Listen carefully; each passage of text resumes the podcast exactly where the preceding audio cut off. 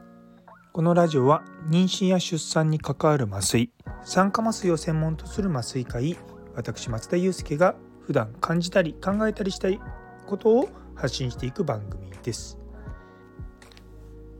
早速なんですけども昨日のあの麻酔をした患者さん今日まず見に行ったんですね。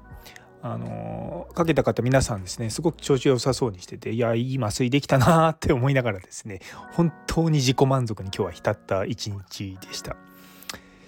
いや本当にですねその翌日行った時にままあ、ケロッとしてるって表現が正しいかどうか分かんないんですけどまあもちろんその手術の種類によってもねあの痛みが弱かったりとか、まあ、そういったことはあるんですけれどもまあ本人からするとまあこんなもんなのかと思いながらですねでもまあスムーズに終わってよかったなってのと、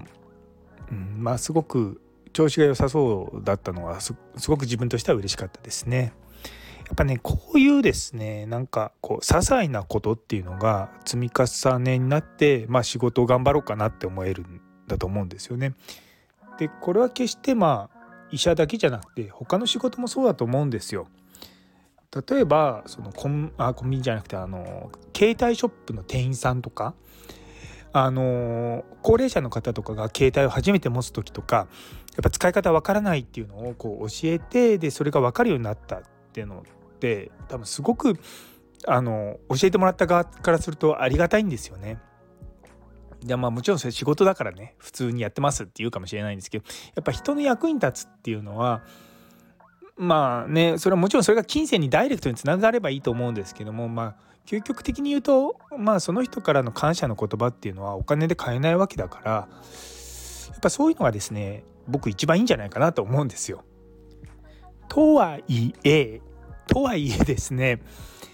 やっぱり経済っていうのはまあね生きていく上で大事なわけですよ。最近なんかインフレになってきてどんどんどんどん値段が高くなってきてうちの家内が働いてるところとかだと人件費よりも光熱あの光熱費だか電気代の方が高かったっていう話を聞いてうおっと思いながらですねいやなかなかこのご時世どうやってね生活していくのかっていうのも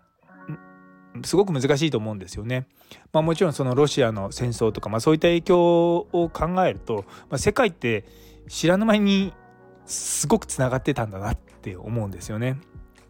もちろんその言語の壁とかそういったものも少しずつですねテクノロジーによってこう取られてきて取られてきてる？何て言うの？こう取り去られてるような感じはすると思うんですけども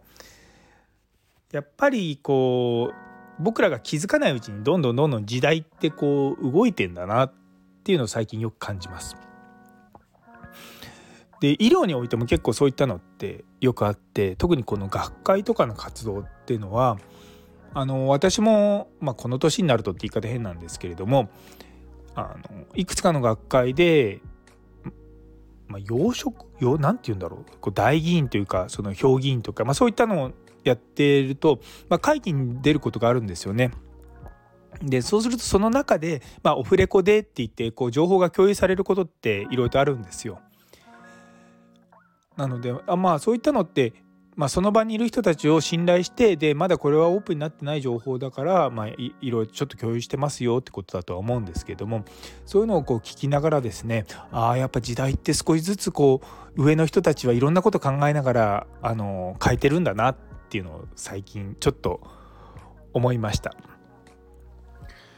普段生活してると政治とかもあのなんかこう自分の生活にすごく直結しないなとは思うんですけどもやっぱりこう徐々に徐々にこう変化っていうものはこう変わらない自分は自身は変わらないつもりでもこう周りが変化していくので結局変化せざるを得ない状況になってくると思うんですよね。でそんな中でやっぱりこう政治とかまあ選挙とかねいろいろあるじゃないですか。で最近僕ちょっと思ったのがその選挙とかまあに投票する時に誰に投票するかって考えた際に自分にとってメリットになる人に投票するのかそれともまあ、自分より困ってる人のメリットになることをしてくれそうな人に投票するのかって違うと思うんですよね。結局こう自分にプラスになる人を選ぶよりもやっぱ自分がよりも困ってる人を探してその人たちの助けになるような人を選ぶってすごく重要だと思うんですよ。でそういった目ででその政治家とかもそうですしまあ学会とかだったら大議員とか評議員とかそういったのもそうなんですけどもそういった人たちだから何、まあ、社会的弱者って言い方が正しいかどうかわからないですけれども、まあ、すごく困ってる人たちをに手を差し伸べるような人っていうのはやっぱりそうじゃない人が困っていてもやっぱ助けてくれると思うんですよね。で困ってる人たちを助けることで自分にプラスになると思って動くのではなくてもうとりあえず純粋にその困ってる人たちを救いたいっていう気持ちを持ってまあ組織とか社会とかに貢献するっていうのはすごく尊いことだと思うんですよね。